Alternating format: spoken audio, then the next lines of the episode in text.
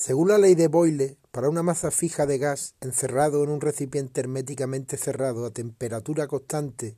la presión del gas es inversamente proporcional al volumen que ocupa, es decir, al aumentar la presión disminuye el volumen, o al disminuir la presión aumenta el volumen, es decir, cuando aumenta uno disminuye el otro.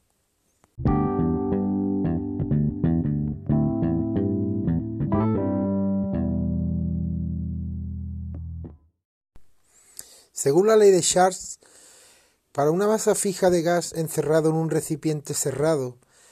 a presión constante, el volumen de dicho gas es directamente proporcional a la temperatura absoluta, de manera que cuanto mayor es la temperatura, mayor será el volumen y el gas se expande, y cuanto menor sea la temperatura, menor será el volumen y el gas se comprime.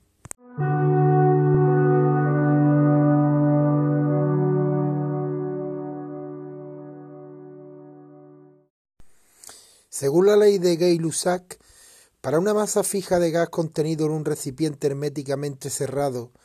a presión constante, el volumen perdón, a volumen constante, la presión del gas es directamente proporcional a su temperatura absoluta. Es decir, al aumentar la temperatura, la presión aumenta y al enfriar, al disminuir la temperatura, la presión disminuye. Cuando aumenta una, aumenta la otra.